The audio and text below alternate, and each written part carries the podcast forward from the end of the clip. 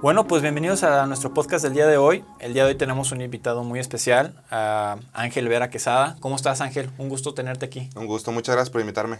Gracias, gracias. Aquí andamos, muy bien. ¿Y tú? Perfecto. Me da muchísimo gusto que hayas aceptado nuestra invitación desde hace mucho tiempo que, que buscábamos este, tener un espacio para poder platicar contigo, conocer un poquito más de, de ti. Eh, para empezar, la gente no conoce, platícanos un poquito de Ángel, platícanos un poquito de ti. Ok, este, bueno, creo que en las cámaras no se va a ver, pero yo nací sin mi mano derecha y sin mis piernas a la altura de la rodilla. Esto fue por una malformación congénita que se llama hemimelia. Eso lo que quiere decir es que en la matriz, pues, eh, en la placenta, eh, hay un recubrimiento como que es un tipo de goma. Entonces, al momento de desarrollarme, se pegó a mis extremidades y a partir de ahí no me dejó desarrollar eh, hacia adelante de, mis piernas y de mi mano. Entonces, pues eh, yo así nací y pues he tratado de vivir así toda mi vida, de aceptarlo, de, bromear, de, hacer... Hay una frase, ah, ah, si tienes limones, haz limonada. Con lo que tengo es con lo que, con lo que me, me baso para avanzar en mi vida. Fíjate que, que, veo que puede ser algo muy complicado al principio poder aceptarlo. No sé, no sé, inclusive no nomás a ti, porque pues los, las primeras personas que tienen que aceptarlo son tus padres. Exactamente. Porque muchas de las veces es la parte más complicada. Me, me platicabas detrás de cámaras que pues no es algo genético, o sea, que realmente el, ser congénito pues fue debido a la situación que nos comentaste. De, sí, eh, de hecho, eso sucedió, sucedió, también te comentaba, porque mi mamá tuvo dos abortos espontáneos antes de, mí. Están mis dos hermanos eh, más grandes, tuvo dos abortos espontáneos y después nací yo. Entonces, puede que se deba un poco a eso. Este ya era un este, embarazo de, riesgo. Pero mira, aquí estamos. Ah, perfecto. y, y, ahorita comentabas que, que primero tenían que aceptarlo los papás. Hay una historia muy curiosa que cuando yo nazco, mis papás no sabían que yo iba a nacer así. el, ginecólogo me medía latido, circunferencia de cabeza, pero nunca me iba a medir todo, ni, ni checaba mis piernas, ni nada. Eso es negligencia. Entonces, al momento que yo nazco, no tienen ni idea que, que iban a ser así. Nazco, los doctores pues no, se esperaban eso, me llevan a otro cuarto para que mi mamá no, tuviera un shock o, o una impresión grande hasta que se, se, desesperó mi mamá, que dónde está mi niño, por qué no me lo dejan ver, que está bien o no. Ya casi se iba a levantar de la, ella de la camilla. No, no, no, ya señora, aquí está su niño, todo bien. Ahí, y, y dice, por esto no me querían dejar verlo, ¿qué tiene? O sea, desde, el, desde el primer momento, primer segundo, no le importó. Yo era un niño normal igual que mis hermanos. Entonces, desde ahí creo que, que ayuda mucho el apoyo de la familia. ¿Y tus hermanos, qué, ellos cómo, cómo enfrentaron esa situación? ¿Cómo enfrentaron? Pues yo creo que hubo una plática cuando llegué a la casa, yo creo que hubo una plática con ellos, obviamente. Eh, me llevan 10 años y 13 años arriba. Entonces, pues yo creo que pudieron hablar con ellos un poquito más de, oye, este, tu hermanito eh, viene así, pasó por esto, pero todo bien, es normal. Entonces, a, lo, a las historias que he escuchado y a lo que me cuentan, pues la verdad fue, fue muy normal. Eh, mi familia, mis tíos, primos, todo fue muy normal, eh, entre comillas, porque nunca hubo, ay, pobrecito, ay, déjalo ayudo, ay, este, no, no lo, que no haga eso porque se puede lastimar. Okay. No, no hubo nada de eso. Desde el principio, este, por ejemplo, mi mamá, me querían ayudar mis hermanos o mi papá, no, no, no, no, déjenlo que aprenda. Si no le sale ahorita, le va a salir después. Oye, que para subirte a una silla, que cárguenlo, ayúdenlo. No, no, no, como pueda. Entonces creo que es importante porque me ayudaron a ser independiente. Este, aparte de, si, hubiera sido alguien más o con otra mentalidad, no, pues ayúdenlo, no puede. Y pues me hago, me hago prácticamente inservible porque todos me iban a ayudar. Claro. Al momento ya yo salir al mundo más grande, pues ¿qué hago? No, si no aprendí a hacer nada. Entonces yo creo que eso agradezco mucho de, mi familia. Que te ayudó a formar ese carácter que, bueno, pues a, fin de cuentas te, te, forma la persona que eres actualmente. Sí. Y particularmente tú cómo lo fuiste llevando de más chico, porque el hecho de decir, ¿por qué no soy como los demás? ¿Cómo, cómo enfrentaste esa situación? Tengo, tengo recuerdos, yo creo que antes de los ocho años, para mí era algo que todavía no, no, no, no, no, era consciente A, grandes rasgos de qué pasaba. Yo decía, pues, no sé, estoy... Ah, y usaba prótesis. Ok. Entonces, pues yo me veía a la altura de los demás, me veía caminando. Entonces, a lo mejor, pues subía más lento las escaleras, ocupaba que me ayudaran, pero como que a esa edad no, no concientizas o, o, no, no tienes en mente todo lo que conlleva eso. Entonces, ya hasta más grande, que será finales de primaria, inicios de secundaria, pues obviamente pubertad, adolescencia, inseguridades, no, no, no, no. Pero e, ese punto, finales de primaria y toda secundaria, creo que fue donde más dije, ¿por qué a mí? ¿O por qué pasó esto a mí? Yo veo todos en la secundaria y yo soy el único. Y dije, ¿por qué? ¿Por qué tuve que nacer así? ¿Por qué esto? El por qué. El por qué te lleva a una, lo que era, este, dura. Y me imagino que te mete en una depresión bien durísima. Mm, mira, a lo mejor no sé si depresión, porque creo que depresión es una palabra muy fuerte. Ya depresión creo que para mí es una palabra demasiado fuerte, pero sí me aislaba. Antes cualquier eh, comentario, aunque no fuera hacia mí, me pegaba. Cualquier comentario, salir a la calle, al centro, eh, en la escuela, las miradas, uff. Ya te imaginabas que estaban pensando mil cosas. Deja tú lo que, lo que, lo que imaginara que pensaban. Este, el simple hecho de tener tanta atención hacia mí no me gustaba. Mm. Y, por ejemplo, pues obviamente voy caminando, pues todos, ay, mira, ay, mira, ay, ay, ay, y se cuchicheaban. Entonces, pues, en, en, ese, en esa época, pues, ser el foco de atención, estar así, pues, súmalo con adolescencia, pubertad, pues, claro que, que iba a haber ahí un, un, un, problema. Pero mira, gracias a Dios, este, con el apoyo de mi familia y, y, y que fui yo aceptándome poco a poco, pues pude, pude pasar eso. Antes no podía, no podía bromearte con, la broma que te hice hace rato fuera del aire. Diles, ¿cuál fue la broma? ¿Para qué? Ah, eh, por lo de las medallas, hay aquí un, una mochila deteniendo, deteniendo las medallas y dijeron, no, pues mientras no la pateemos, este, todo bien. Digo, no, por mí no te preocupes, que yo ni alcanzo a patear.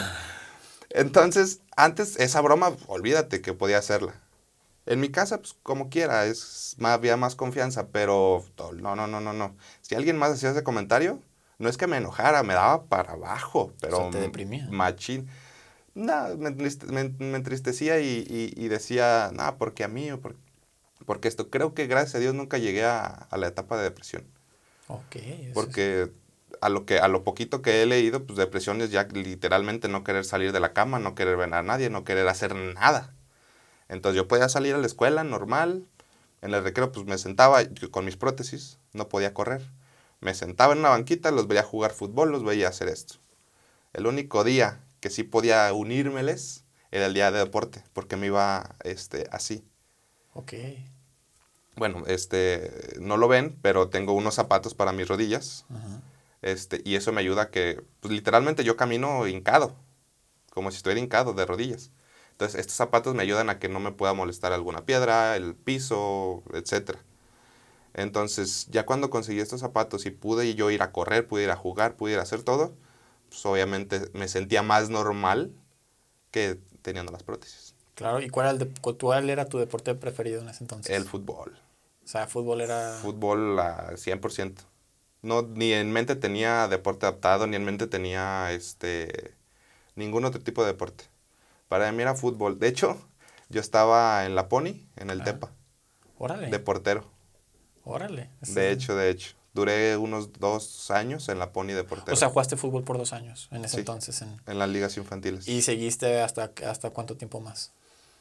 Mm, pues en la Pony creo que son seis, siete años, algo así. los dos añitos. ¿Y ya de ahí ya no continuaste?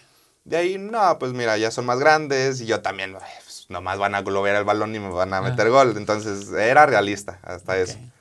Pero de ahí pues he practicado box, he practicado, llegué a ir a jugar béisbol, este, deporte adaptado, natación. Me gustan todos los deportes, la verdad. Entonces, tu primer acercamiento al deporte se puede decir que fue desde las clases de deporte dentro de la misma escuela. ¿En qué escuela estuviste? En el Ana María Casillas. Ana María Casillas, que hay mucha gente deportista en, ese, en esa institución. Sí, sí, de hecho. ¿Y en algún momento llegaste a enfrentar algún problema de bullying o que los, los compañeros este, se burlaban o cosas de ese tipo? En primaria, la verdad, eh, o no recuerdo o no pasó nada. Nada fuerte. Ok. Este, en secundaria, al principio ya ves los muchachitos nuevos que no me conocían, porque yo estuve todo primaria y secundaria ahí. Entonces ya te conocían desde muchos. Ya me conocían, entonces no había tanto problema los muchachitos nuevos que no conocen a nadie, que se quieren lucir, que bla, bla, bla, bla, bla, bla, este, pues hacían comentarios y se burlaban y bla, bla, bla. Nunca se llegó a tanto físico porque el único día que llegó un poquito físico, me defendí. Le partiste el queso. Eh, digámoslo así, eh, estábamos jugando fútbol, empezaron a tirar balonazos y ya iban dos, tres veces que me loteaba a mí. Ajá. Y pues yo pequeño pues me daba arriba o sea, en la cara. Entonces el profe no hacía nada, nadie decía nada. Mira, no me decía nada, pero tampoco se metían a defender. Ok. A esa edad... Como que, se haga bolas ahí. Sí, es tu pedo y nosotros no te, no, te estoy haciendo nada yo, no tengo nada que ver. Pero en ese momento me defendí, este, pues lo, lo tiré al piso, traté, traté de, no golpeé, no golpeé porque pues, nunca había este, yo peleado, no lo golpeé, lo tiré al piso, traté de someterlo, dejarlo ahí en el piso. Nos separaron y me llevan a la dirección. Nos llevan a los dos a la dirección. Ándale, que le hablan a mi mamá. ¿Cómo? Pues si él se está defendiendo. Total, a mí no me hicieron nada. Al muchacho lo suspendieron dos, tres, dos, tres días. Pero a partir de ahí, este, no... Como que quedó un punto de partida para que... Sí, dice, hey, tú, tú dile, tú sabrás. si es bravo, si muere. No, no, no, no, no, se deja, güey. Vamos así. Pero, este, obviamente al defenderme ya me colmaron la paciencia.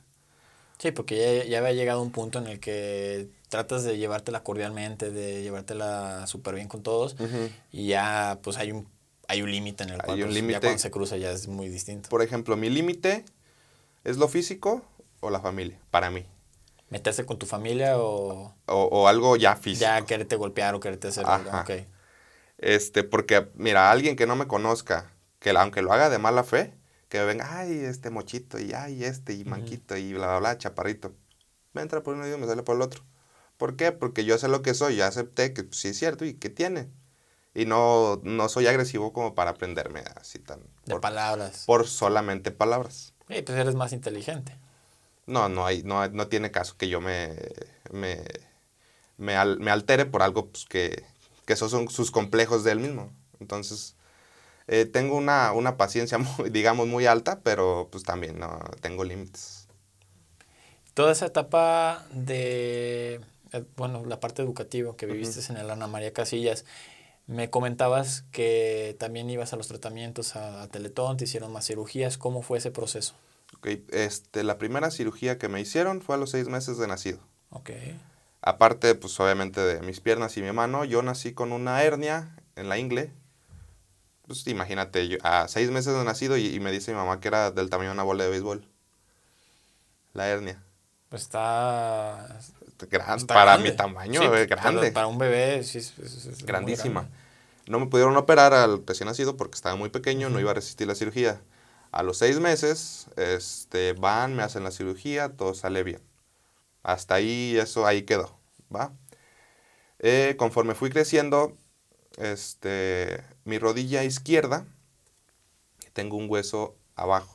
Si ves que tenemos tibia y peroné. Claro. La, no, te voy a ser sincero, no sé si tengo tibia o peroné, pero tengo solo un hueso. Oh. Solo un huesito, es unos 10, 15 centímetros abajo de la rodilla. Entonces, en mi crecimiento, ese hueso crecía, pero crecía en pico, en filo. Entonces estaba abriendo. Entonces, si dejaban que siguiera creciendo, me iba, tarde o temprano, iba a cortar la piel. Entonces, conforme fui creciendo, me iban, este, me iban abriendo, cortando un pedazo de hueso, me ponían grasita así para que cubriera y me cerraban. Ah, que creciste otra vez, que ya te está molestando. Ah, ok. Abren. Total, eh, me hicieron cinco cinco cirugías de los, de los dos años hasta los doce, cinco en la, en la pierna izquierda. Este, en la derecha me hicieron una, porque nací, tenía como deditos, pero pues estaban sueltos. este, entonces, para usar las prótesis, no se podía porque pues me iba a, lastimar. Entonces, nada más me quité, porque estaban, mis nervios estaban conectados, por pura piel estaba conectado. Entonces me quitan eso, ahí va la sexta. Siete, la de la, la, de la hernia. Después como a los ocho años, que el apéndice. Ahí van, que Se te fue juntando. Sí, se me fueron juntando, va ocho. Como a los once, las anginas. Y ya, pues la última de la cabeza que, que, ahorita, que ahorita platicamos más, más a fondo.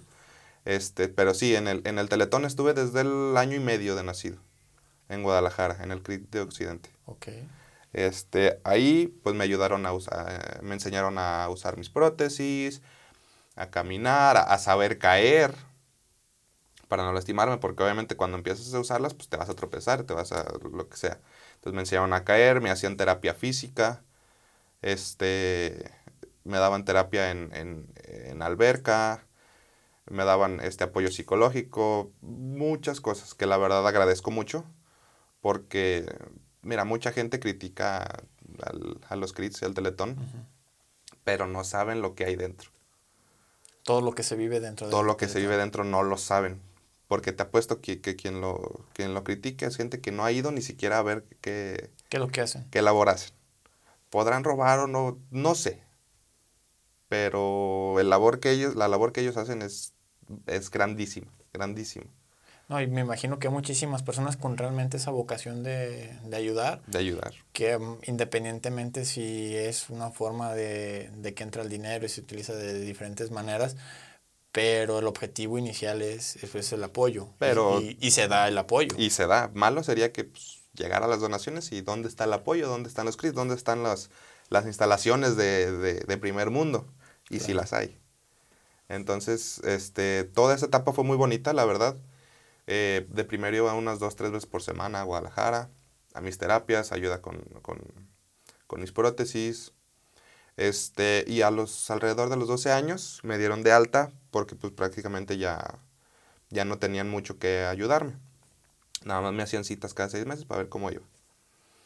Este, y pues mi etapa del teletón fue, fue prácticamente esa. Este, es toda mi infancia, mínimo una vez a la semana y pues me ayudaron a, obviamente, a nivel físico, a nivel emocional, este, con mis prótesis.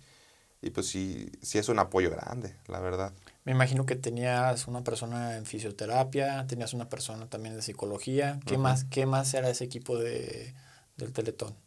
era fisioterapia, era psicología, eran, bueno, también sí fisioterapia, pero eh, en alberca, que era alguien diferente, este, eh, la gente que me ayudaba con mis prótesis se llama ortesis. Ok. Ortesis. Este, que me ayudaban, ah, oye, este, ya no te queda, es así. O vamos a caminar por pasto, por arena, por piedras, a subir escaleras, a bajar escaleras. Este, y, y, y aparte de eso, en mi mano yo tenía una prótesis también. Es un ganchito. Como de pirata, digámoslo así. Es un ganchito, entonces también tenía alguien que que me ayudaba con los movimientos más finos. Me ayudó a aprender un poco a escribir con la prótesis, a tomar un vaso, este, agarrar cosas, ayudarme a levantar, a muchas cosas, a hacerlo más funcional para mí. Entonces, sí, sí fue una ayuda muy grande. Pero pues como te lo comentaba hace rato, al final de cuentas yo me sentí atrapado en esas prótesis. No podía correr, batallaba para subir escaleras o bajarlas. Entonces cuando encontré quien pudiera hacer mis zapatos, prácticamente dejé de usar las prótesis por completo. Te liberó por completo. Sí, cuando, cuando estabas en, eh, en el CRIT, ¿había un fomento al deporte desde ese punto o era el mismo fomento al deporte que se dio desde la escuela? Em, en el CRIT uh, sí hay fomento al deporte, solamente que yo estaba muy pequeño en, ese, en mi, en, mi época, este, que no que no llegué a, poder, porque sí, ahí, fomentan el, deporte, por ejemplo, básquetbol en silla de ruedas, este, tenis de mesa. Tienen, en, en cuanto a sus instalaciones, tienen varios deportes y trabajan en conjunto ahorita con CODE. Oye, que veo este, posibilidades, veo habilidades. veo habilidades, los mandan a CODE. Ok, entonces CODE es el canal que tiene directo el teletón hacia los deportistas. Hacia deportistas. Ok. Me platicabas que tu primer encuentro con el deporte fue con el fútbol. ¿Cómo, ¿Cómo supiste cuál era tu deporte, al final de cuentas, el que te iba a llevar por ese camino a la competencia? La competencia. Mira, eh, como todos sabemos, no hay mucha, este, no le invierten mucho dinero ni, ni, ni las televisoras pasan los Juegos Paralímpicos. Este, es muy, es muy complicado. tiene muy rezagada esa parte. Ahí, todavía, no sé si llamarlo discriminación, porque a fin de cuentas, pues eh, las televisores quieren dinero. Entonces no sé si, si sea por ese lado, pero pues sí, no, no hay ningún, no hay casi ningún canal donde se pueda ver ese tipo de deportes. Y antes mucho menos, mucho menos. Entonces en mi mente yo ni por aquí me pasaba, no sabía que existía el deporte adaptado, el deporte paralímpico, no sabía. Este, desde muy chico, este, me invitaban, oye, que vente para acá. Pero no, yo quería fútbol y yo quería fútbol y yo quería fútbol. Hasta por ahí de los 14 años, me invitan, voy a, ni siquiera sabía de qué deporte, yo fui. Me invitan, veo que es lanzamiento, veo que esto, pero lo que, lo que me gustó y lo que me atrajo y lo que me dejó ahí fue el ver a mis compañeros. Ok. Porque pues, yo venía finales de secundaria. Yo venía con todo esto que ya te platiqué, con todas las inseguridades, bla, bla, bla. Llego con mis compañeros pues, que están en silla de ruedas, que también no, tienen una pierna, no tienen un brazo, parálisis cerebral, etc. Y veo que están haciendo deporte, veo que están bromeando, veo que están echando carrilla, veo que, se, avientan. que es... Que uno, que uno que tiene una, una, que nomás tiene una pierna con otro que está en silla de ruedas. No, pues unas carreritas. No, pues que primero párate, le de ruedas. Entonces, el, para mí el ver eso fue un shock para bien. Sí, sí, sí. Porque Te abrió otro mundo. Me abrió un mundo completamente diferente porque en mi mente yo decía, ¿cómo, ¿cómo se están llevando? ¿Cómo se pueden decir eso? Si yo con cualquier comentario eh, me, me tumbo.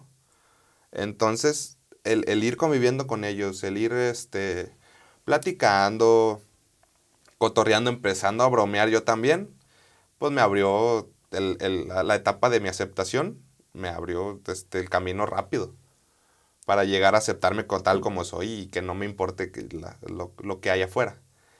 Entonces, eso por la parte emocional. Por lo deportivo, la verdad, este, me gustó el deporte. Me gustó. Este, los primeros años, te voy a ser sincero, no me fue muy bien. En los dos primeros años llegué a nacionales, pero me quedaba en cuarto, me quedaba a nada de la medalla, a nada, en cuarto, en cuarto, en cuarto, en, en, en, en bala, disco y jabalina, por cuartos y quintos lugares. Segundo año, cuartos lugares. Dije, pues qué, no, tampoco este, no me va a servir esto, no voy a llegar a nada o qué. Dije, bueno, último año que me aviento. Le voy a echar ganas sin nada, bye. Y veo qué más hago. ¿Qué edad tenías en ese entonces? Eh, cuando dije eso tenía 16 años. Ok. A esa edad y yo creyendo ya no voy a hacer nada, ¿crees? Pero bueno. Este, ok, ese año me, me, llego a meterme a gimnasio, practiqué CrossFit también. Este, me, ayuda, me ayuda mucho físicamente, me ayuda a mi fuerza, porque eso es, son lanzamientos de potencia, es potencia física. Entonces, eh, lo combino con el entrenamiento de técnica, Llego al nacional y pum, dos medallas de oro. De puros cuartos lugares, cuartos lugares, cuartos lugares. Llego a dos medallas de oro. ¿Qué fue en lanzamiento? En lanzamiento de disco y lanzamiento de jabalina. Ok. En lanzamiento de bala me quedé todavía en, en cuarto. Pero ya tenía mis medallas. ¿Y mejoraste? Claro, claro, mucho, muchísimo, muchísimo, muchísimo. Entonces, pues eso me, me motivó, me ayudó a decir, no, pues sí se puede sí se puede y, me llegó un momento, una ilusión de esto quiero vivir, de esto quiero hacer, mis sueños, no sé, ser campeón mundial, representar a México. ¿Canalizaste toda la energía en el deporte? Todo, todo mi, todo mi, mi motivación, todo, yo estaba así como, como caballo, ¿ves que los ponen así para que no volteen para los lados? Claro. Yo estaba enfocado a eso y a eso y a eso, nada más. Este, en los próximos años, pues como pueden ver, este, los tres, años, tres, cuatro años siguientes fueron tres medallas de oro. Tres pruebas, tres medallas de oro. Tres pruebas, tres medallas de oro. En el 2018 me invitan a un nacional mayor, porque esto que le estoy contando es nacional juvenil. Ok. 2018 me invitan a un nacional mayor, que ya yo iba a competir con los mejores de México. Yo con recién cumplidos 18 años, con los mejores de México. Entonces, voy, este, me concentro, tuve de cuando me invitaron, tuve preparación de tres meses, le, me morí en la raya, le di con todo, este, llego y gano la, eh, oro en lanzamiento de disco nacional. En mi primer, eh, yo contra, contra, pues, muchachos, señores de 30, 32, 28 años, que tenían ellos ya mínimo 10 años entrenando. Entonces, para mí eso fue el ser el número uno este, a nivel nacional del lanzamiento de disco. Pues, te, te, te, anima todavía más y te da más ilusión de poder llegar más arriba. Y pues es, un, es una motivación altísima. Claro. Solo que en ese momento me dije, ok, ya llegué a esto, quiero más. Quiero más, quiero llegar a representar a México, quiero llegar a esto. Ok donde hubo un, un, un, un, punto de quiebre fue cuando pues ya salgo de la prepa, obviamente pues ya eres más adulto. Oye, ¿y, y, cómo te vas a ayudar a mantener o comprar tus cosas? ¿Qué sigue? Entonces ahí lo que te comentaba, este, antes de que empezáramos a grabar, no hay, no hay apoyo. No hay apoyo, ya sea monetario, ya sea con instalaciones, no hay apoyo. Para alguien que va empezando o que quiere llegar a esos niveles, la verdad no hay apoyo. Por una medalla de oro nacional, ¿sabes cuánto te daban por una medalla de oro al año? Me imagino una, una nada. 8 mil pesos al año. Al año. ¿Por parte de CONADE? No, de, de, CODE. CODE. Todavía, eh, eh, es que ahí todavía participabas por tu estado. En los nacionales todavía participas por tu estado. Entonces, si ganabas tres, pues 8 mil pesos cada una, pero repartido en 10 meses. Ah, pues no. 1800 al mes. No, ah. dos 2100 al mes. Nada. Ni para una renta. No, no, no, no, no. Mira, pon, pon tú que yo vivía con mis, con mi... Con tu familia. Con mi familia. Pero pues obviamente el yo tratar de, de comprar mis cosas, eso pues no te, no te ajusta para nada. Pagar un gimnasio, pagar este, alimentación, para yo poder este, mejorar físicamente, no te ayuda en nada. En nada te ayuda. Entonces llegó un punto en el que tuve que decidir o sigo y me la viento, así prácticamente sin, sin, el apoyo monetario, o me parto en dos y, y empiezo a trabajar. Entonces ahí por la parte de, ya yo mental de que dije, no quiero ser una carga todavía, para, ya a esta edad no quiero ser carga para, mi, familia. Dijo, no quiero, no quiero todavía estarles pidiendo dinero, no quiero, oye, me llevas a tal lugar, oye, hazme un favor, por favor. No, no quería eso. Entonces dejé un poquito relegado al deporte y me metí a trabajar. Y ahí fue cuando fue bajando, obviamente, pues mi nivel, no se podían hacer las dos cosas al mismo tiempo. ¿Y de qué empezaste a trabajar? Eh, conseguí trabajo por medio de pues de hecho del, del, del gobierno hay una oficina que es, que, es gestión incluyente. Ok. Donde ahí canalizan a personas con discapacidad a empresas. Este, por fuera. Ellas, las empresas llegan, oye, ocupo, tengo estos vacantes. Ellos dicen, mira, tengo esta persona así así. Ah, ok, mándamela.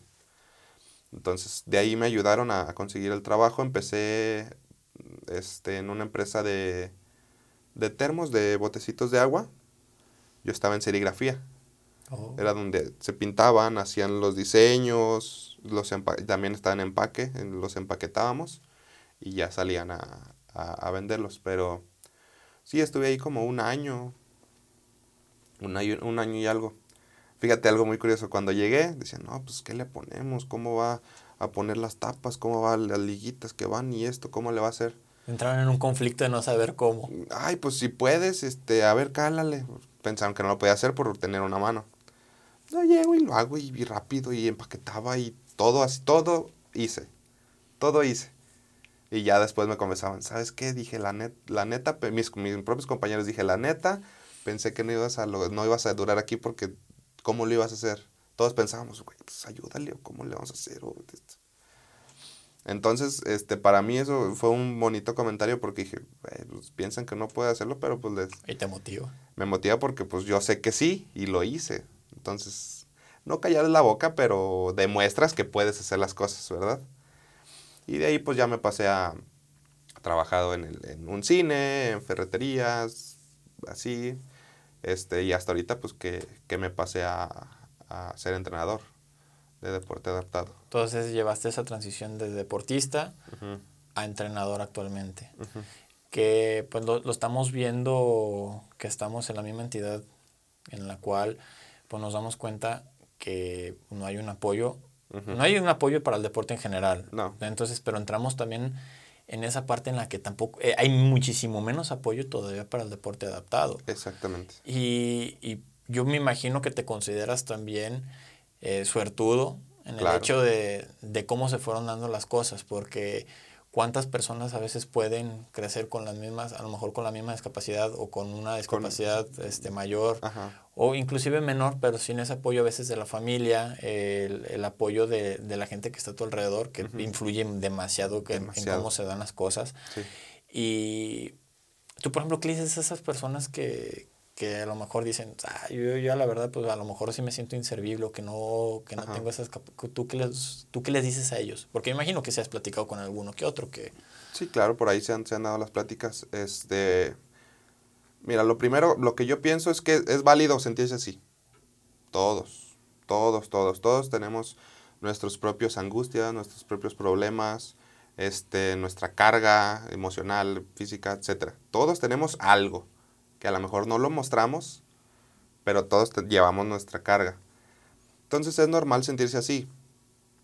A lo mejor para alguien más ese problema no es, no es tan grave, pero para alguien, para otra persona sí. Se puede volver el problema económico un poquito más, más pesado porque a lo mejor no haya quien le pueda apoyar. Económico, emocional, familiar, lo que sea, pero es, es válido sentirse así.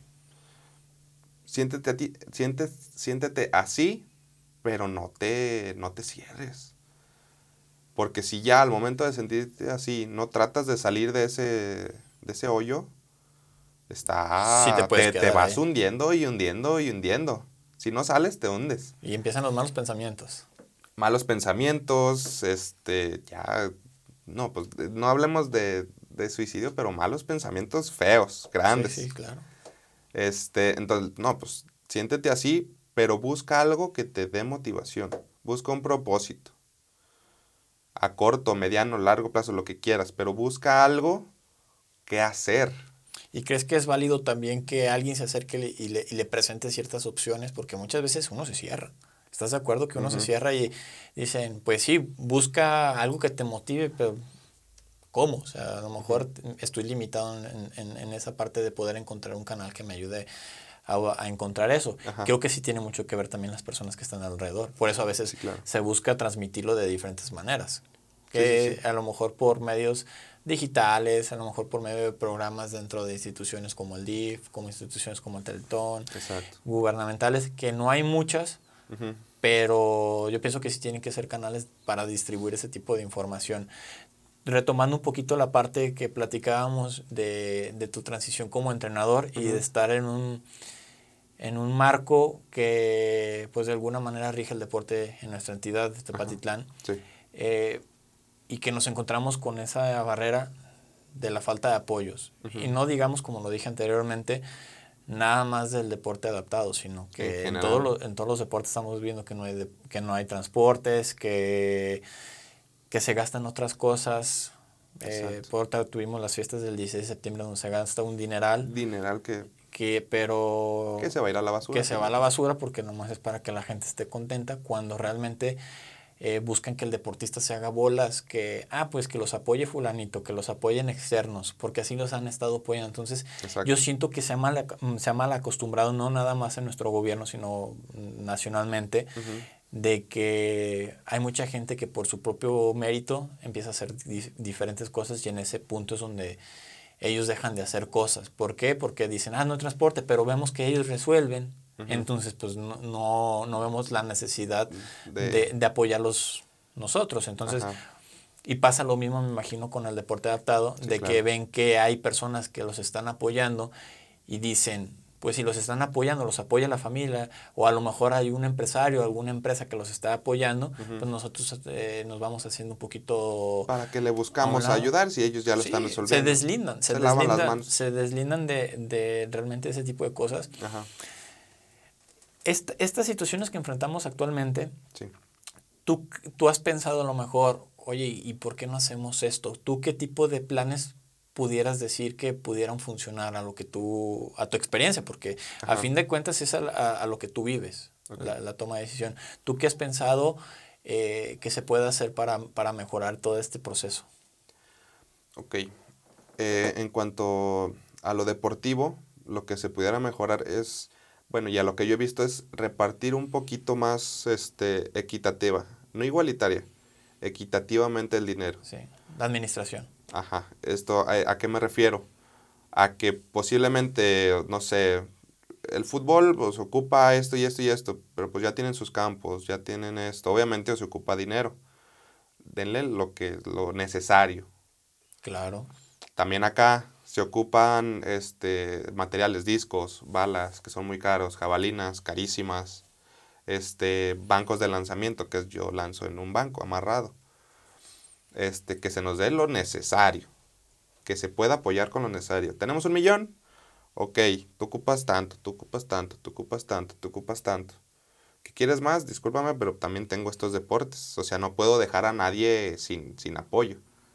Porque me ha pasado en, en tiempos pasados que van y apoyan y apoyan a todos los deportes. Y a nosotros, híjole, pues ya no me queda presupuesto. Nos quedan tres pesos nada más. Tengo mil pesos, ¿los quieres? No, pues oye, para un año de presupuesto. O por un ejemplo, no te voy a decir que un mil pesos, pero por un ejemplo.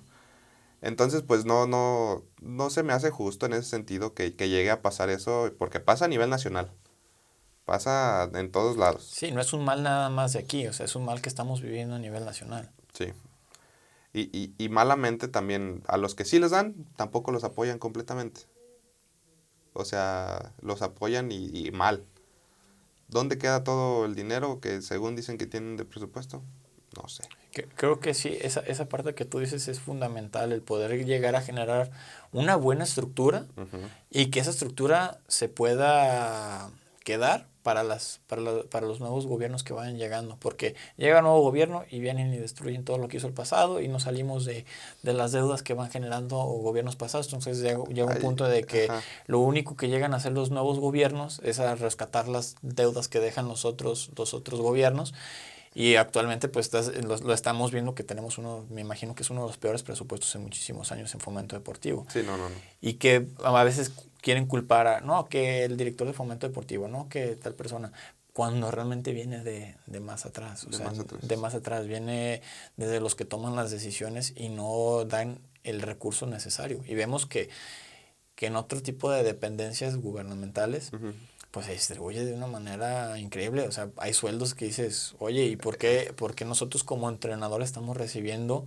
una burla de, de, de pago? De pago. O sea, Ahorita como entrenadores, y estamos en la misma situación, es una burla lo que se le paga a un, entrenador. Es, es, una burla. Gana más eh, sin demeritar ningún, ninguna profesión, pero hay profesiones que llevan un poquito menos de esfuerzo y, e inclusive tienen menos impacto, porque es lo que volvemos a, la, que, sea, que sea equitativo, que, que realmente se, sea equitativo, o sea, es en cuestiones de lo que generas como, como, como, persona al mundo, porque eh, tú puedes, inclusive en bajo, una discapacidad, generar más que otra persona. De hecho. Que, que realmente nomás va y se pudiera decir que llega, pone su tarjeta de que ingresó y se va. ¿Y cuántas veces no hemos visto gente desfilar, y más en la parte administrativa en nuestro municipio? Eh, gente, volvemos, y es algo que a mí me molesta demasiado, no estoy hablando que a veces tenga que ver mucho la parte de educación, pero que tengas personas que ni siquiera tengan una profesión y estén a cargo de, de puestos que dices, oye, ¿cómo, eres, cómo, estás a cargo de una, de una dependencia deportiva o de una dependencia pública cuando a veces ni siquiera la preparatoria tienen. Entonces no hay ningún filtro, se vuelve nepotismo, se vuelve, se vuelve muy complicado y como es gente que no, que no tiene el conocimiento, entonces en el momento que llega un recurso, pues no saben darle una dirección correcta. Entonces, cuando realmente se necesita que se redireccione todo un presupuesto, no nada más hablando de la parte deportiva, sino ya hablando una, si nos metemos un poco más a la política, sino a, a las demás dependencias y que realmente estén las personas que tengan esas habilidades. Esa experiencia. Esa experiencia. Yo entiendo que hay profesiones, un administrador puede, puede gestionar cualquier tipo de empresa, pero también tienen que darle la, al, al, administrador que está dirigido hacia ese punto. Actualmente creo que tenemos un buen director de fomento deportivo. Sí. y que, es, que, que, tiene la parte de administración, que la parte de psicología deportiva, que fue un deportista de, de, alto rendimiento, entonces conoce las necesidades, pero pues, ¿de qué sirve si tiene las manos atadas en bajo un presupuesto donde seguimos viendo que hay muchos cuervos alrededor de, de los presupuestos, de, de gastarse el dinero en cuestiones que no, eventos que no? Y desafortunadamente se vuelve muy complicado. Y lo estamos viviendo tú y yo actualmente. Sí, sí, sí. Entonces, eh, yo, yo creo que sí debería ser una llamada de atención al gobierno para, para un mejor apoyo, porque tú, todas las, tú, todos los deportistas que has conocido, imagínate si se les haya brindado un poquito más de, apoyo, tú ahorita estuvieras eh, compitiendo todavía, pues porque esa, esa situación económica de buscar cómo poder soportar la alimentación, cómo soportar el entrenamiento, cómo soportar todo ese tipo de gastos económicos, al momento que te dice nosotros te apoyamos con esto, porque estás representando al, municipio, luego al municipio, al, estado. al estado. Y, y, se busca siempre también inclusive representar al, país. Pero cuando no encuentras ese, ese, ese recurso, dices, pues no, pues ahorita mi necesidad es comer. y para comer tengo que buscar un trabajo. Exacto. Y ahí se terminó y se rompió. El, el, el, trabajo, un, un, proyecto, se, se pierde un proyecto. ¿Por qué?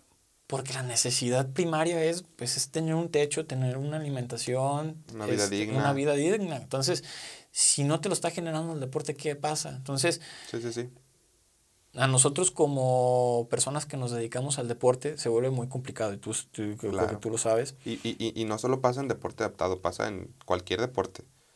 O sea, pues voy subiendo, no tengo las mejores condiciones económicas, o entreno o cómo, como tú decías, o entreno o apoyo a mi familia, o entreno o, me quedo sin, dinero.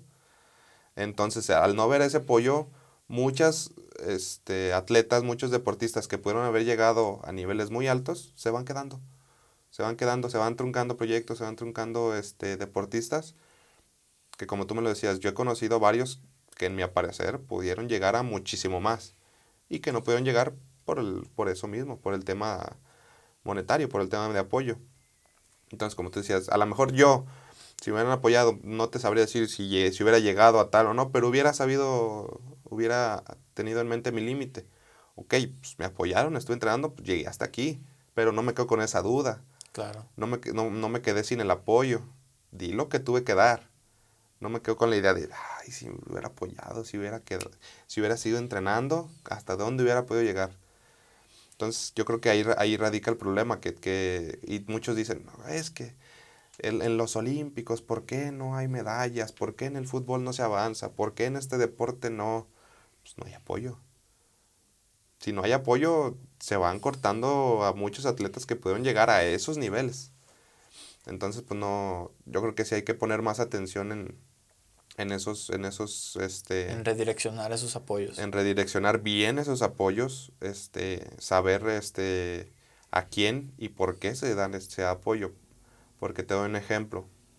En CONADE hay mucha gente eh, deportista ya mayor que ya no está en muy buen nivel y sigue teniendo su beca de treinta y tantos mil pesos al mes, de cuarenta y tantos mil pesos al mes.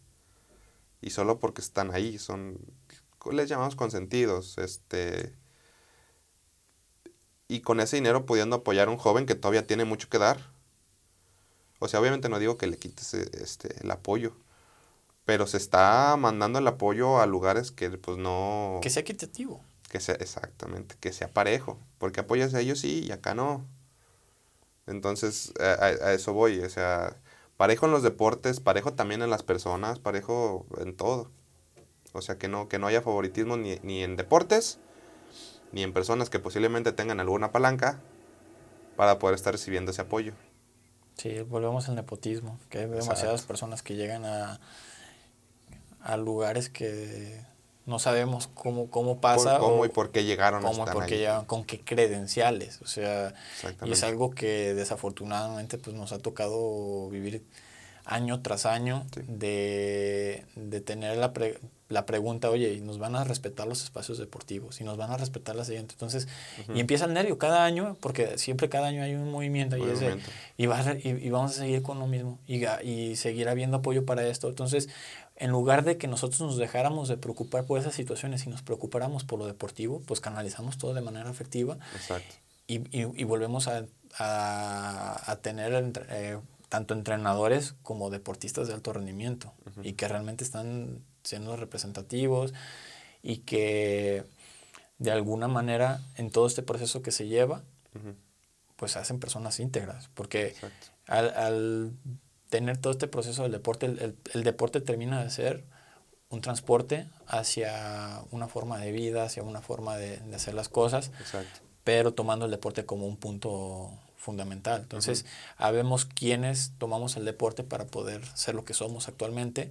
Hay quienes utilizan su, su profesión eh, para llegar a conocerse más, para llegar a, a dar algo al país, a, darle algo a la sociedad. No, hablamos nada más del país, sino que a la sociedad general. Claro, claro. Tenemos, que, tenemos que ser personas que, que, que generan algo, o sea, y, y algo que, que, realmente sea, que se, o sea, que, que se pueda aportar algo. Sí, no solamente, no, pues yo quiero y quiero y quiero y quiero, pero pues tú qué aportas tú qué generas, tú qué mensaje das, tú qué, qué, ejemplo das. Vivimos en un mundo de que tú que... Entonces, y también entiendo que hay personas que no pueden, pero tampoco nos podemos volver eh, tendenciosos hacia un lado de que está mal esto, está malo de, por allá o por acá.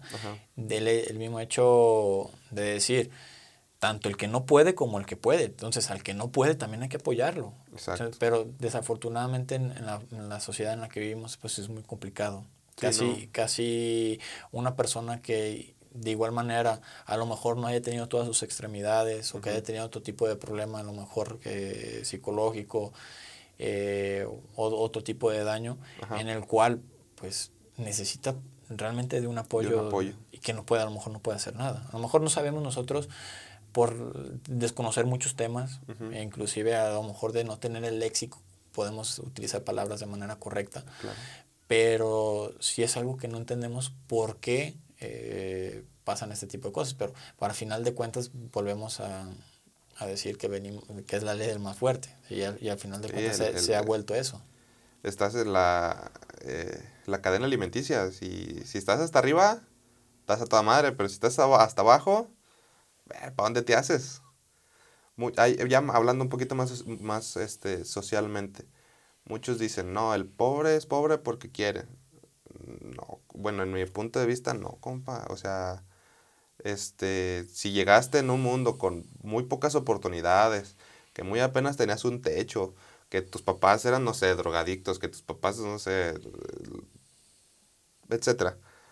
Dices, pues ya te estás, te, te estás metiendo un chip este, que no es igual a alguien que crece en una familia acomodada. No son las mismas oportunidades. Que hay gente que ha podido y lograr y logrado salir de ahí. Bajo una meritocracia. Y ser exitoso y lo que quieras, pero no es igual. O sea, está más complicado. Pasándolo al tema de discapacidad. Muchos, eh, y, y he escuchado muchísimos comentarios no, es que en los Paralímpicos ganan más medallas porque es más fácil llegar ahí. ¿Cómo? Hay más ganas, hay más motivación. E, exactamente. Podrán ser menos deportistas, pero no están, no están viendo el trasfondo.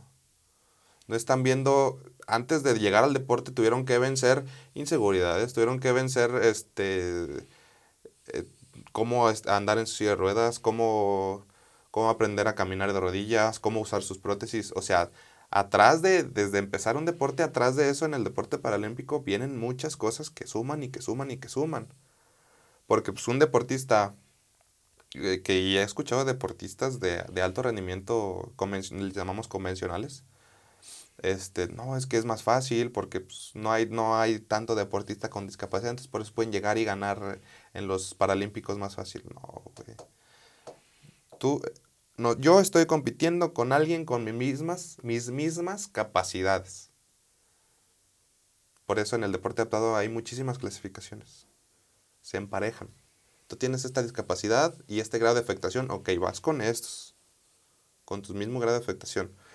Entonces, obviamente, aunque sea así y sean menos deportistas, el, ser de los mejores o el mejor del mundo en cualquier cosa, no es nada, no estamos hablando de palabras pequeñas. A nadie se lo regala. Exacto, nadie te lo están, ni, ni se lo regalaron a él, ni, ni a nadie también de, de, deporte olímpico. Tampoco se lo regalaron, también tuvo sus problemas, también tuvo su carga. O sea, es, es, es, es el ser un poquito más empáticos. O sea, a lo mejor lo vivimos de diferente manera, se vive de diferente manera, este, pero al final de cuentas es la, hay que tener la misma dedicación y las mismas ganas de hacer las cosas. Si no hay eso, este, no porque sea más fácil o difícil una cosa u otra, no sabes. O independientemente de la capacidad. Exacto, independientemente de las capacidades de cada quien, pues el ser mejor eh, del mundo en cualquier cosa no son palabras este, pequeñas. Entonces, sí, sí, sí me, me, entristecía que hubiera ese tipo de comentarios porque pues demeritan el trabajo que hace uno.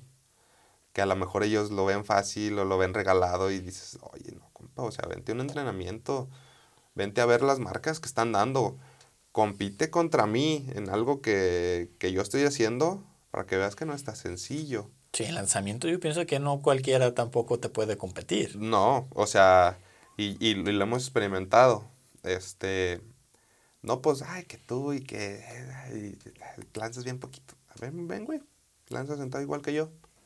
Amárrate así de las piernas y lanza sentado igual que yo. No, pues, aquí, lanzaba nada. Entonces, hablan sin saber.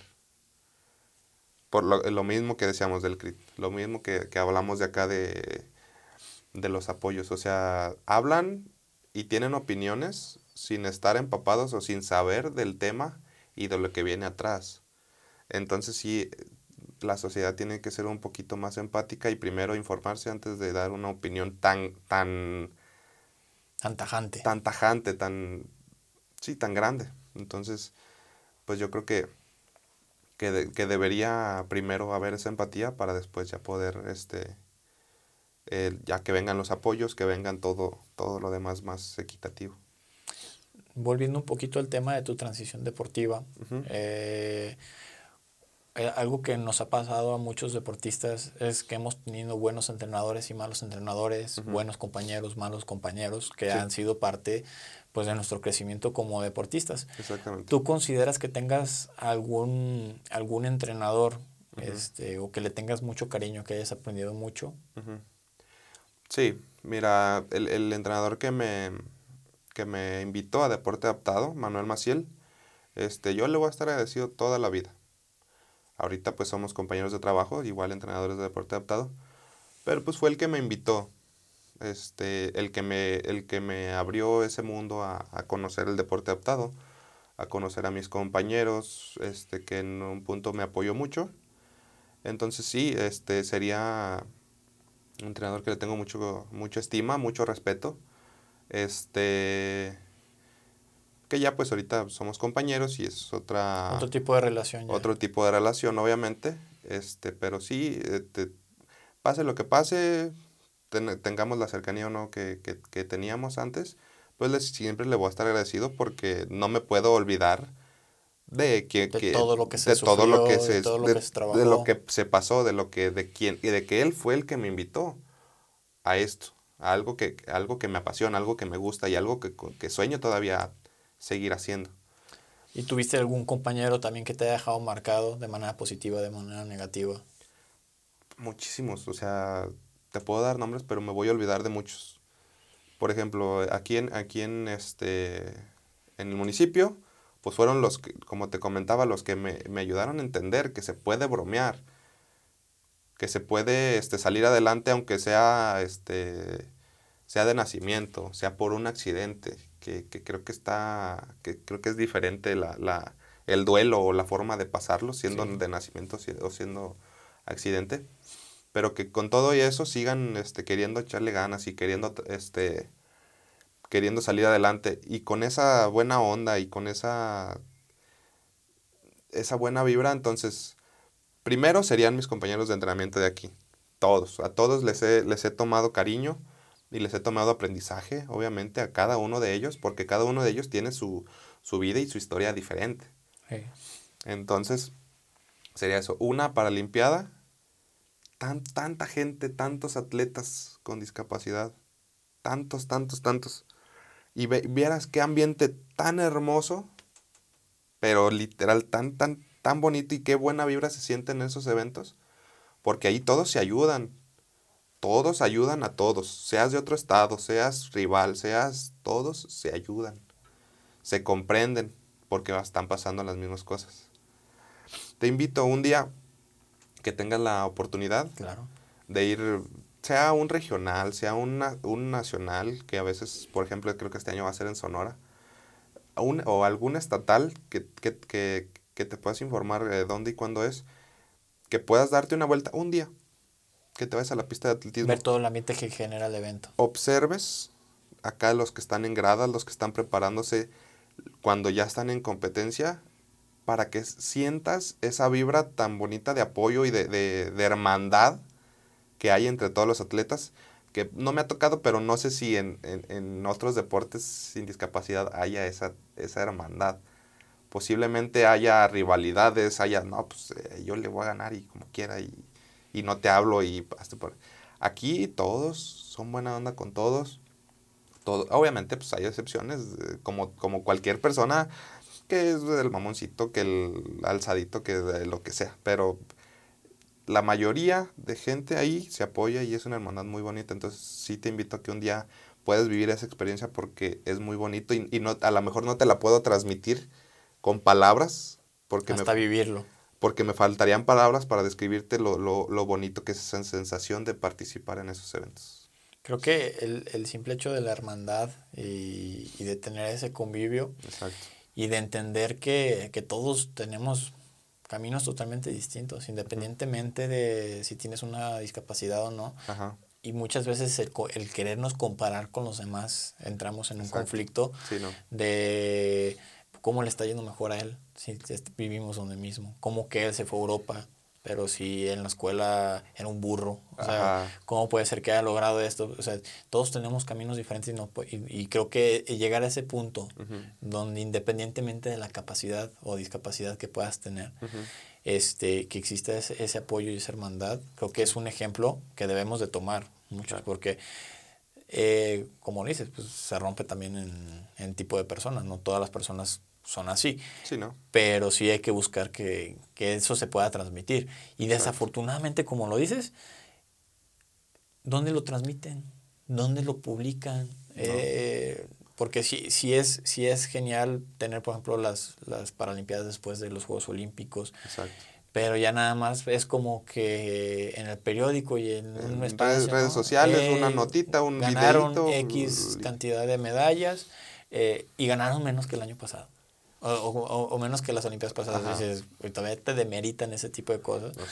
y, y cuando siempre que hay unos malos Juegos Olímpicos, los que terminan rescatándose en los Juegos Paralímpicos. Y es donde nos... Ay, ahora sí abrazamos al deporte paralímpico. Ahí es, ay, es que ahora sí sacamos tantas medallas de oro. Ajá, tocaste un tema muy, este, muy puntual antes de los eventos, pues no tenemos uniformes y, ay, pues págate tú tu vuelo o, esto, o no tenemos presupuesto. Ah, pero ya ganaron medallas, vénganse fotitos, su, su, su, este, un evento para reconocerlos y nosotros los apoyamos y qué bueno que están aquí. Ah, ahora sí los, los tomas en cuenta y dices que los apoyaste mientras antes les estaba diciendo que casi, casi busquen para pagarse su vuelo. ¿Sí me explico? Y pasa en todos los deportes. sí, sí, o sea, estoy dando este ejemplo porque es el que yo vivo, pero yo sé que pasa en muchos deportes. Antes de ni te voltean a ver. llegas a ganar una medalla, no, sí, que yo estuve en su preparación y que los apoyamos y que hemos estado invirtiendo. No es cierto. No es cierto. Y me consta que no es cierto. Para, para, para decir esas palabras, o sea, y uno pues se tiene que quedar callado porque pues, a fin de cuentas le va peor si, si a, los que han alzado la voz los han borrado o parcialmente o, o, o, totalmente del deporte. O sea, les truncan las puertas. Ah, que diste barca, pues no vas a ir tú y va a ir él porque tú estás hablando mal de nosotros. Oye, ¿dónde está la libre expresión? O sea, ¿por qué castigas a algo que, se está... que está queriendo valer sus derechos, digámoslo así? O, su, o, queriendo hacer valer su, su esfuerzo. Y lo estás borrando, no, o sea, no. Y pasa, en, como tú dices, pasa en todo, en todos lados. O sea, entonces no... Eso sí, eso es importante saber lo que... No solo, no solo se pongan para la foto. O sea, no se pongan para la foto decir, no, yo lo apoyé, cuando no es cierto. Apóyalo antes y ahora sí, si quieres, sí, di que lo apoyaste, pero en verdad hazlo. O sea, no, no solo lo digas y te pongas para la foto para que salga en redes sociales, para que tenga más apoyo de la gente, ¿no? Y claro que no podemos generalizar, porque también me ha tocado ah, conocer personas que independientemente si tienen el apoyo del gobierno o otro tipo de apoyos, pues se salen a apoyarlos de diferentes formas, buscando rifas, buscando otro tipo de eventos que de alguna manera les puedan facilitar el tener un apoyo económico. ¿Por qué? Porque pues como dices, son gastos de vuelo, son gastos de hotel, son gastos de alimentación, son gastos de entrenamiento. O sea, si nosotros desglosamos un poco todo, todo ese proceso de una sola competencia, se vuelve demasiado, demasiado complejo y demasiado, demasiado costoso. Y desafortunadamente, a veces pensamos que nada más es la parte económica. Y esto es para las personas que nos lleguen a escuchar. Pueden apoyar de diferentes formas. O sea, no nada más es la, es la cuestión económica. Hay, hay, cientos de formas de, de poder apoyar. Ah, y no nomás al deporte adaptado, sino también a, a, cualquiera. O sea, ¿por qué? Porque finalmente somos una sociedad en la cual pues nos, eh, independientemente de que somos de esta región o no, eh, México estamos también familiarizados con que o hay mucho apoyo o nada, de apoyo. O sea, si hay, si hay dos, blanco y negro. O sea, no, hay, no hay tantos... Luz y sombra, o sea, o, hay demasiado o, prácticamente nada. Y desafortunadamente llegamos a ese punto, pero yo creo que si seguimos poniendo el ejemplo, por ejemplo, eh, en, nuestro caso que estamos en un, en un punto dentro del deporte que nosotros podemos generar este, bajo nuestras experiencias, transmitir a los demás, pues transmitir esa, esa parte de unidad, transmitir que, que, se puede ser fuerte, transmitir que debe de haber una, una realmente una hermandad, y no de dientes para afuera, o sea, que realmente se siente esa, genuina. E, e, e, esa hermandad, porque nos podemos yo que estoy en la parte de fútbol, todos te hablan bonito, todos te dicen, no, qué, qué buen proyecto, qué bien esto, qué bien, que, pero al final de cuentas se dan la vuelta y no le hagas caso, o sea, está, déjalo, o sea, yo traigo la verdad, no hay una verdad absoluta, estamos de acuerdo que no hay una verdad absoluta. No, no, y al punto en el que tú llegaste, pudiste haber llegado de, de diferentes maneras. Exacto. Pero, pues lo que está en nosotros, y, me imagino que ahorita lo ves tú mucho al ser entrenador, el buscar darle los canales que tú en su momento no, pudiste tuve, tener. No tuve, exacto. Entonces, al final nos volvemos como padres de nuestros deportistas, dándole las herramientas que en su momento no, no, podemos tener. Actualmente tienes eh, algunos deportistas eh, del, del, mismo deporte que tú practicaste, que fue de lanzamiento, o algo de algún otro. Sí, ahorita estoy este, desenvolviéndome en deporte adaptado en lanzamientos. También tengo, yo me estoy encargando de, de los de de los más pequeños. tengo, tengo varios atletas pequeños que creo que, van por muy buen camino. Este, y como tú dices, te sientes el, papá, o sea, te sientes con la responsabilidad de, darles más apoyo o, más canales o más este, sabiduría de, la que tú pudiste llegar a, a, tener. Entonces sí, sí se me hace una responsabilidad grande el poder transmitir y dar un buen ejemplo. Muchos dicen, no, pues ¿cómo voy a, impartir mi mensaje si no tengo los canales o, la, audiencia o lo que sea? para dar un impacto no importa si es grande o pequeño. No importa si, si das el impacto a un millón de personas o a una persona. Mientras hayas puesto un granito de arena o, o, un, o, le hayas cambiado un pensamiento para bien a esa persona, ya es mucho. O sea, el, el, el dar el buen ejemplo y tratar de, de, de apoyar a la gente, dando, dando, o sea, compartiendo tu mensaje o apoyándolos o entrenándolos o dándoles algún consejo o lo que sea que, que, puedas aportar a esa persona o simplemente con la vista, que vean que tú estás dando el buen ejemplo sin que tú tengas que hablar con esa persona, sea po sean pocas personas, sean muchas, yo creo que es muy importante, no hay que, no hay que demeritar si, si, si es mucha gente o poca. Mientras dejes tu granito de arena y estés dando un buen ejemplo, para mí ya es algo muy grande. El hecho de generar impacto. El generar impacto, o sea, devolverle algo de lo que tú ya viviste o de lo que tú ya sentiste. Devolverlo a alguien más. O sea, no, y no, no diciéndolo en forma de que, ay, yo sé y yo he vivido, y no, no, no en forma, en ese sentido, pues. O sea, solamente tú con lo que viviste, tratando de, de, de, de llevar ese mensaje.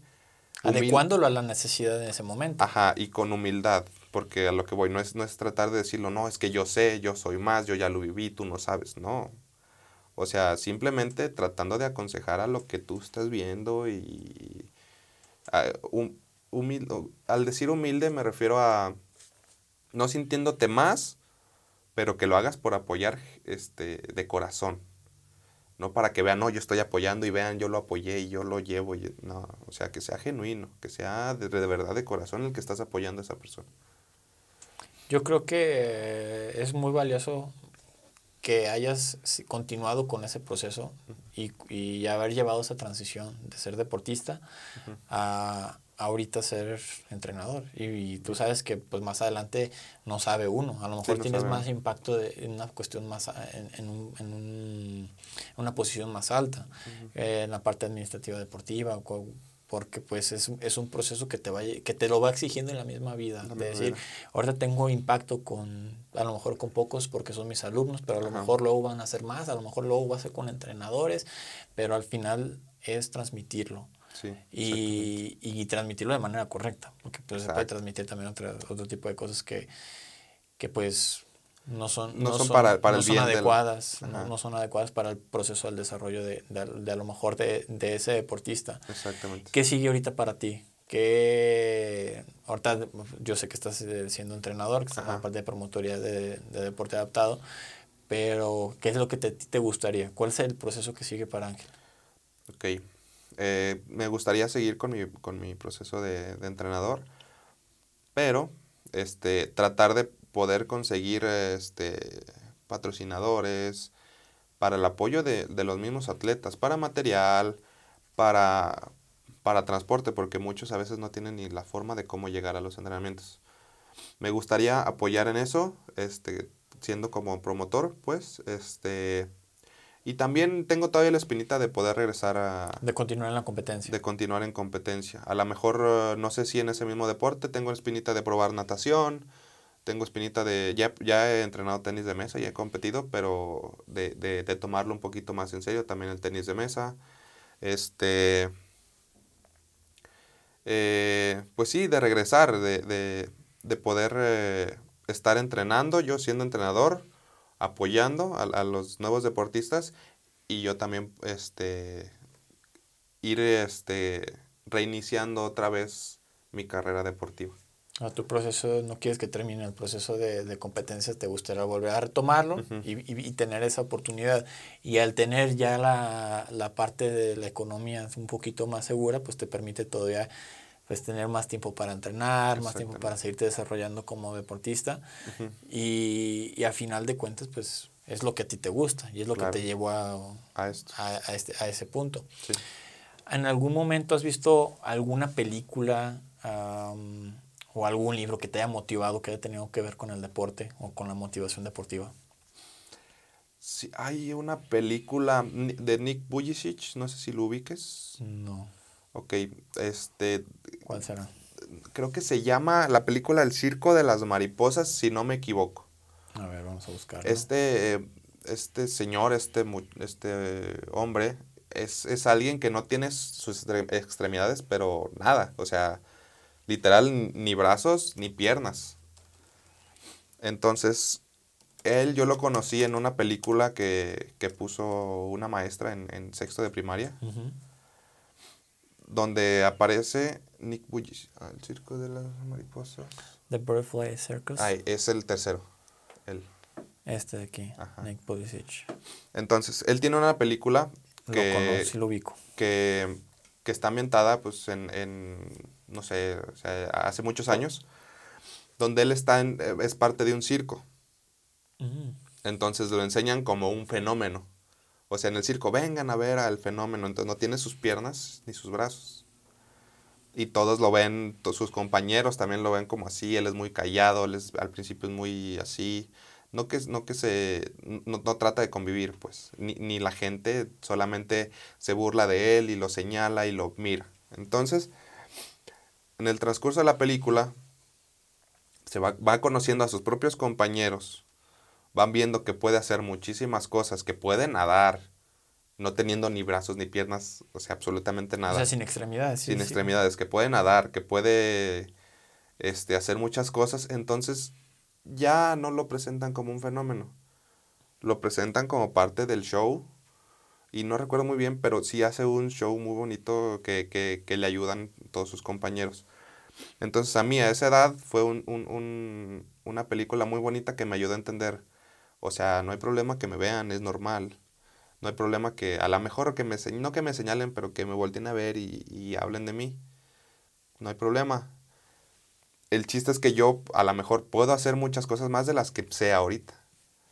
Entonces para mí eso me apoyó y los invito que vean esa película, es muy bonita, se llama, sí es El Circo de las Mariposas, ¿verdad? Creo.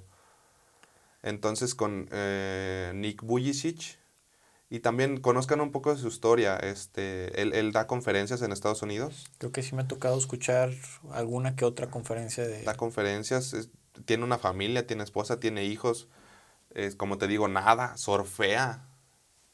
Entonces, para mí es una motivación muy grande el, ver que, que, que, alguien así, que, que se podría decir que pues yo estoy, estaría más completo que él, si se puede decir así. Entonces, pues, obviamente yo al verlo, si él puede, obviamente yo puedo.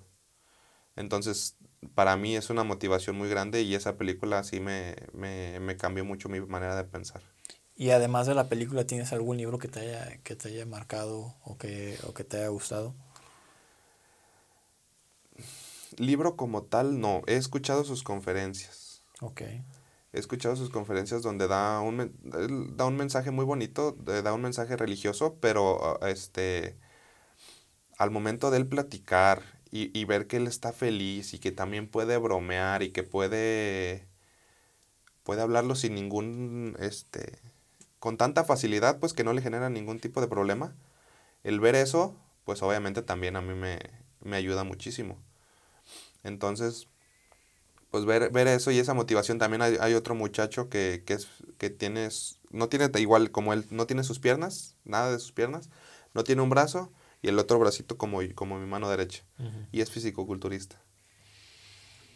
O sea, eso motiva, son motivaciones, son tus O sea, en algún momento se pueden se puede sonar que son como tus ídolos. Sí. tú, tú, tú te, te, gustaría que tener esa, ese, ese mismo proceso que llevan ellos muchas de las veces. Ese mismo proceso, tener esa misma confianza, porque obviamente ahorita me pueden ver y puedo hablar fácilmente de esto, pero todo es un proceso.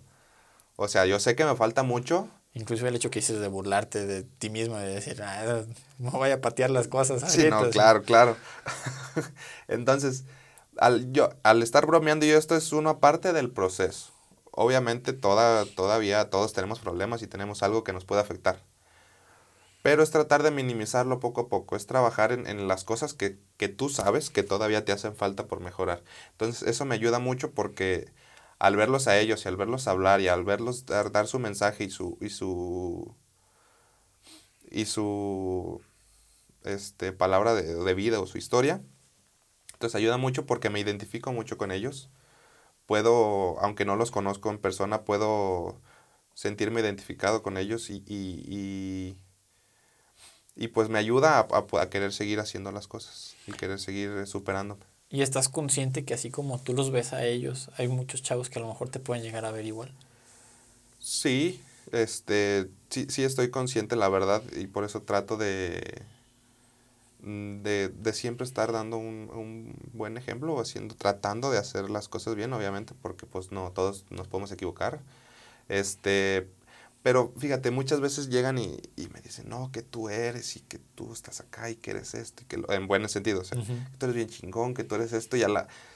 Me da un poquito de ruido escuchar esas palabras, no sé por qué.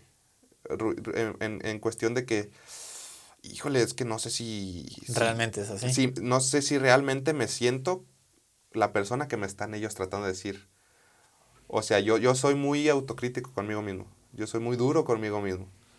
Entonces, si llega una persona este, a decirme, eres muy chingón, gracias, me motivaste o cualquier cosa, muchas gracias, obviamente le digo, pero yo por dentro estoy, ay, no sé, no sé si, si todavía soy esa persona que me están describiendo.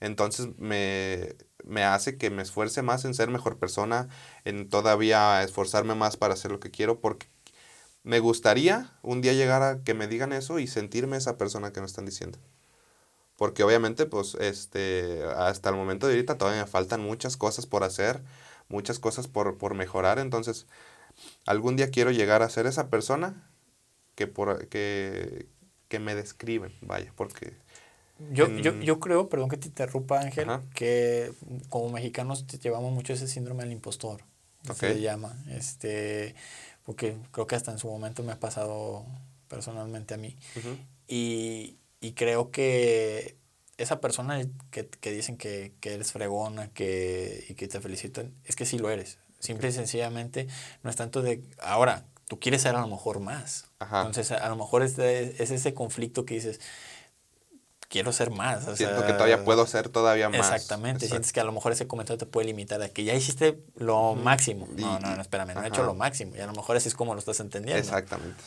Exactamente. Sí, siento que, que al momento que me dicen eso, no que no me sienta meritorio, pero siento que si lo tomo tan a pecho o si me la creo, siento que voy a dejar de hacer las cosas. Siento que me voy a... Que vas a entrar en ese confort. Que se me va a volar el... Se me va a ir el piso, que voy a sentirme más que los demás y no quiero eso. Ok. Entonces, porque las palabras son, son, muy, son muy peligrosas. Son muy tanto poderosas. Como, tanto como bien, como tanto para mal. Entonces, como esas palabras me pueden eh, motivar a yo querer todavía seguir haciendo más, como pueden hacer sentir más que las demás personas. Porque si me dices, eres un chingón y que esto, y que no, ¿cómo pudiste? Que, que, me alegro mucho, que estoy orgulloso, que bla, bla, bla, bla, bla, bla. Si yo me las, como te decía, si yo me las tomara tan a pecho, a lo mejor pierdo el piso y ya me, y ya me, me vuelvo mamón. O o digo, ya logré todo, ya me ven así, ok, ya hice todo. Ya no tengo que hacer nada más. Entonces no quiero, no quiero eso, o, o llegar a yo poder hacer comentarios o decir, ay, tú qué, yo, y, y, y, meterme a conversaciones para decir este, cosas mías. O, o, sentirme más que los demás. O sea, no, no, no quiero llegar a ese punto. Pero sí, sí, sí es bonito escucharlas, obviamente es bonito. Pero también eh, lo bueno que me motivan a todavía querer eh, seguir haciendo más cosas. Sí, se vuelve una licencia a fin de cuentas. Exactamente. Es, lo decíamos detrás de cámara, que uh -huh. se siente bien recibir a veces ese tipo de, de halagos, pudiéramos llamarlos así. Uh -huh. Y para finalizar, Dime. Hay dos preguntas que, que me gustaría hacerte. Muy bien. Bueno, ya te hice algunas otras anteriormente Ajá. con respecto a, a, tu película que te haya motivado. Sí. ¿Tú qué le dirías tanto al deportista Ajá. como al padre del deportista okay. con una situación de, de, un, no nada más de un deportista, sino de que a lo mejor con una capacidad distinta. Ok. Pues les diría que desde el primer momento traten de, de, verlos igual que a los demás. Que, que no, los, no los vean de manera diferente porque al momento de verlos de manera diferente, los vas a tratar diferente. O los vas a consentir de más, los vas a, vas a tratar de, de tú hacerles las cosas, como lo que platicaba. Que los limitan. Hace rato que al final de cuentas los, los llegas a limitar porque no se hacen independientes. Fíjate, me ha tocado ver y me da, me da mucha tristeza, pero hay, hay papás que los esconden, que no los sacan a la calle. Yo conozco a una, bueno, una señora eh, con síndrome de Down, tiene 35 años, que nadie de sus vecinos, de los papás, sabían que tenían una, una hija hasta que ella cumplió los 18 años. Se la escondieron por 18 años. Por 18 años no salía de su casa, no la dejaron salir de su casa. Entonces, obviamente te da una tristeza y una impotencia del por qué le están haciendo eso. O sea, por qué la están limitando algo a, a, pues literalmente están privándola de su libertad, a fin de cuentas. Entonces, partiendo de eso, que, que es muy feo y, y, me da mucho coraje, este, trátenlos igual. Traten de darle las mismas oportunidades y las mismas responsabilidades que a cualquier otra persona. Obviamente con su respectivo este limitante. Limitante, exactamente. Pero trátenlos igual, apóyenlos mucho. Si si si los quieren si los quieren hacer independientes, enséñenlos a que intenten las cosas, que no solamente digan no puedo. Porque, eh, que, ay, pobrecito, mi hijo no puede. O pobrecito no, no, no sabe o no, no, no. No hagan eso, por favor, porque la, lo que platicábamos, los están limitando. va a llegar un punto en el que física y emocionalmente se van a sentir menos, porque van a decir, no, yo no puedo, y yo no puedo, yo no puedo, yo no puedo, yo no puedo. Entonces, mentalmente se van a sentir menos. Entonces, y aparte de que no sean independientes, en su mente van a sentirse menos, van a, no, no se van a sentir este, eh, normales o como una persona normal, porque toda la, toda la vida los, los han estado limitando y haciendo las cosas por ellos. Entonces, ayúdenlos, sean abiertos con ellos, platiquen con las personas. ¿Quieres hacer un deporte? Buscamos dónde hagas ese deporte. Buscamos la forma de que hagas esto ¿Quieres manejar? Buscamos la forma de que hagas esto. Que los papás tengan esa iniciativa. Esa, esa iniciativa y esa y ese cariño para poder este, apoyarlos de buena forma a que sean independientes. Que, que se enfoquen mucho en, en, ese sentido, porque la verdad es muy, es muy complicado. Si para alguien normal, si lo consientes mucho y sale al mundo real, es complicado adaptarse, Ahora, por, ahora con alguien con discapacidad, pues son mucho peor, ¿no? Porque aparte, de sus limitantes físicas, entre comillas, entre comillas digo limitantes porque pues el limitante está acá, acá arriba. Si tú te pones los límites acá arriba, pues obviamente no lo vas a hacer. Entonces, si es más complicado, si no le dan esa, ese tipo de, de tratos este, igual, igual que, que alguien más, pues no, no va a poder ser una, una persona que, que pueda valerse por sí misma. Entonces, para mí eso es muy importante porque es lo que me lo que me lo que hicieron conmigo y lo que me ha ayudado a ser quien soy. Porque obviamente pues, todos van a tener sus gustos, van a tener sus personalidades o lo que sea, pero si, si enseñaste a, ese, a esa niña, a ese niño, a ser independiente y hacer las cosas y que puede lograr lo que quiera esforzándose, ya tiene, ya tiene ganado muchos, pues es un caso de éxito y, y, bajo la, metodología o, bajo los procesos que tú ves que han funcionado, pues te basas en eso. Entonces, y tú pues ya lo viviste y, lo, y, lo, tomas como un caso de éxito. Creo que a veces sí es complicado, inclusive para un papá deportivamente para un, para un niño que a lo mejor no tiene alguna discapacidad y, y en este mismo sistema. Entonces, al final de cuentas, es, ser iguales. Es ser iguales. Ser iguales, independientemente del género, independientemente de la capacidad. Entonces, porque muchas veces ya, que ya va a haber eh, juegos especiales nada más para personas sin identidad de género. Entonces, no, es que todos somos, o sea, no es, no es de que si eres esto, si no eres esto, a final de cuentas es, es algo que, que, tenemos que aprender que pues somos, somos iguales. Y este, la última pregunta, ¿tienes alguna canción motivadora que digas, este la pongo y es cuando ya no aguanto más el cansancio, ya no, ya quiero dejar esto, pero la escucho y digo, esta es la, esta es la rola que le damos la power song. Híjole, este... ¿O tienes una playlist acá? No, mira, este... Soy alguien que, me gusta más pensar las cosas. No, no, en, en, sí, ahorita no me viene a la mente alguna canción que, que, que me... Que te motive. Que me, que me motive obviamente, pues si pones una canción movidona o así, pues te alegra el día o te, te, te, despierta. Pero no tienes una en concreto. Pero en concreto ahorita la verdad no me viene, no me viene a la mente.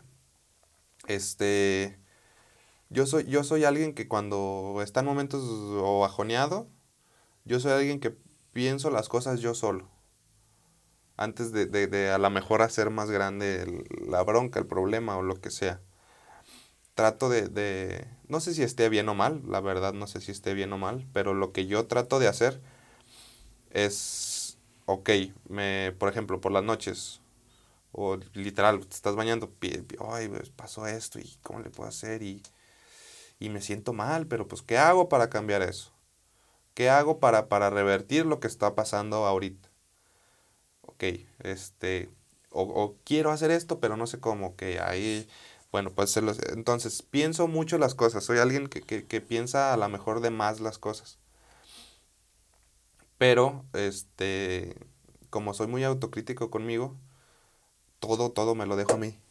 Todo ese pensamiento lo hago acá interno. A lo mejor en mi casa me ven jajaja ja, ja, y sonriendo y echando, pero por dentro estoy pensando, híjole, y esto, y aquello. Pero trato de no hacer que no, no, no, que no se me note hacia afuera, hacia las personas. Porque la verdad, eh, como te digo, soy autocrítico, siento que no es para tanto como para yo estar eh, preocupando de ah. gratis a mi familia, a mis, a mis amigos, etc. Entonces, como soy muy, muy, muy duro conmigo, digo, no es para tanto, güey. O sea, ¿por qué te estás sintiendo así por esta... No quieres seguir siendo una carga.